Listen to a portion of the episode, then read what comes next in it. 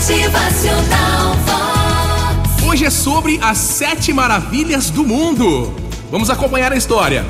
Um grupo de estudantes de geografia estudava as sete maravilhas do mundo. No final da aula, aos estudantes foi pedido para fazerem uma lista do que eles pensavam ser também consideradas as novas sete maravilhas do mundo. Embora houvesse algum desacordo, um pequeno desentendimento entre alguns votos, logo já começaram a aparecer as listas na mão do professor. E o professor pegou, começou a analisar e aí ficou elencando então as mais votadas. Dentre os votos, ficou a lista desse jeito.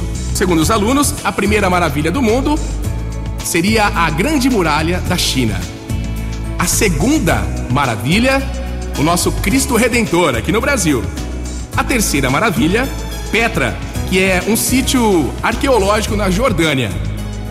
Em quarto lugar, dentre as sete maravilhas do mundo, o Taj Mahal, que é um mausoléu na Índia. Quinta maravilha do mundo, Coliseu de Roma, na Itália. A sexta maravilha, a pirâmide Chichen Itza, no México. E a sétima maravilha, a cidade de Machu Picchu, no Peru. Ao recolher, portanto, todos esses votos, o professor organizou as listas, mas notou uma estudante muito quieta. A menina não tinha entregue ainda a sua folha. O professor então perguntou a ela: Olha, você está com problemas com a sua lista? A menina quieta respondeu: Assim, eu tô, tô um pouco confusa aqui, professor. Eu não consigo fazer a lista porque são muitas maravilhas. O professor disse: Muito bem, vamos lá, me diga aí o que você tem na sua lista e talvez eu possa te ajudar. A menina ficou em dúvida, demorou, mas com confiança depois pegou a lista, a sua folha e leu para a classe.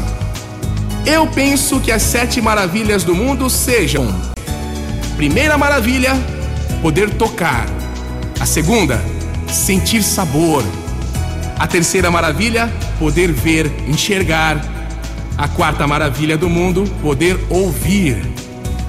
Em quinto lugar das maravilhas para mim, poder sonhar. Em sexto lugar, rir. E a sétima maravilha, poder amar. A sala então ficou completamente em silêncio. É fácil para nós olhar as façanhas do homem, não é? A gente se esquece do essencial. A gente se esquece de tudo o que Deus faz para nós. Motivacional Vox.